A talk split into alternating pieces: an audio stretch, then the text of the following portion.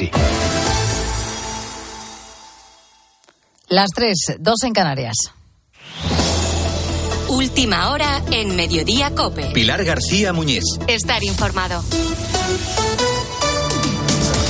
Bueno, tres cifras son las que marcan este martes la actualidad aquí en Mediodía Cope que te estamos contando desde la una de la tarde. Vamos con la primera, porque hemos conocido que la vida es un 6,1% más cara que hace un año, que el IPC no da tregua y que ya lleva dos meses consecutivos al alza después de haber descendido en la recta final de año. Se nota en la cesta de la compra o simplemente a la hora de tomarnos un café. La leche ha subido un 33% con respecto a hace un año, el azúcar un 52%. Una subida que impacta en negocios como el de las pastelerías. Nos lo ha contado en Mediodía Cope Francisco Galloso, es gerente de una confitería en Oviedo. Nosotros estábamos comprando exactamente el azúcar, el kilo a 0,60 y lo estamos pagando a 1,25. Tiene una sustitución muy difícil en, en nuestro sector, al ser un sector artesano, eh, con unas recetas y una formulación magistral es difícil hacer cambios. Es cierto que en nuestro sector el uso del azúcar se va reduciendo paulatinamente ya desde hace unas décadas, pero aún así sigue siendo un ingrediente muy importante.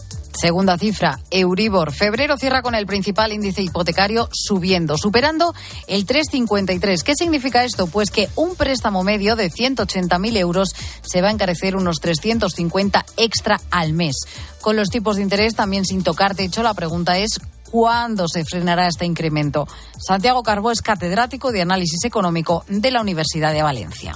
Un 4% y en ese entorno se debería quedar. Esperemos que sí, no creo que el Banco Central Europeo quiera subir mucho más, pero incluso subir algo más, pues el Euribor puede quedarse en 4 con algo, ¿no? Pero confiemos que ese sea el tope. Y la tercera, como decíamos, la cifra es la de la solidaridad. La de más de 8 millones y medio de contribuyentes que la declaración de la renta de 2022 marcaron la X de la Iglesia. Más de 84.000 lo hicieron por primera vez, el doble que el año anterior.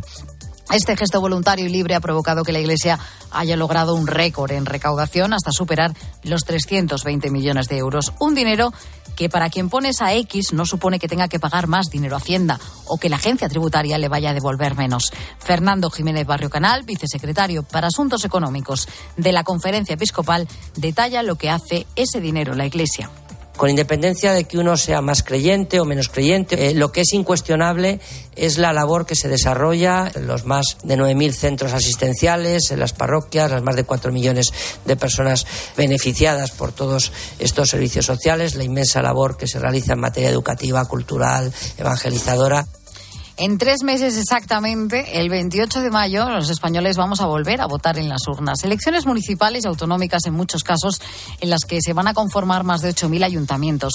Concurren decenas de partidos políticos, pero también una fórmula que ha ido ganando peso en los últimos años. A partir de las tres y media de la tarde, Mediodía Cope, hablamos de las agrupaciones electorales. María Ángel Carrera es promotora de Contigo, una agrupación que se presenta en las elecciones de Villanueva del Río y Minas, que es un pueblo de Sevilla. Uno desconfía porque, bueno, al final somos gente que vivimos en el municipio, que tenemos nuestro trabajo aparte y que lo que buscamos es el bienestar general de, de los ciudadanos y las ciudadanas del municipio. Nosotros en principio no hemos generado desconfianza agrupaciones electorales. Así comenzó, por ejemplo, la historia de Teruel existe, de la que hablaremos enseguida a partir de las tres y media aquí en Mediodía. Y hablando de política, como te estamos también contando aquí en COPE, el Partido Socialista ha impuesto la ley del silencio a sus parlamentarios en el llamado caso mediador, la trama de corrupción canaria en cuya cúspide se sitúa el exdiputado socialista Juan Bernardo Fuentes, Tito Bin Berni. Aumenta el temor a que el caso del salto a nivel nacional. El presidente de Canarias, Ángel Víctor Torres, ha anunciado que el Partido Socialista Regional se va a personar en ese caso. Y Baleares está siendo hoy la comunidad autónoma más perjudicada por la borrasca Juliet, que deja nieve, viento y sobre todo frío especialmente en el norte de la península. De hecho, la temperatura mínima registrada la pasada noche fue de casi 19 grados bajo cero en la provincia de Guadalajara. Pero como decía el archipiélago balear, concentra este martes lo peor del temporal, con nieve en Ibiza. Menorca ha estado buena parte del día aislada por el mar, como nos ha dicho José Barber desde el puerto de Mahón. No hay ningún barco que haya entrado ni tienen previsto entrar.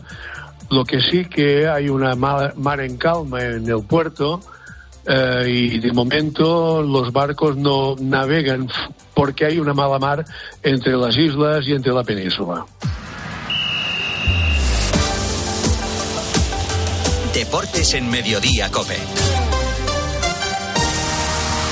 Estar informado.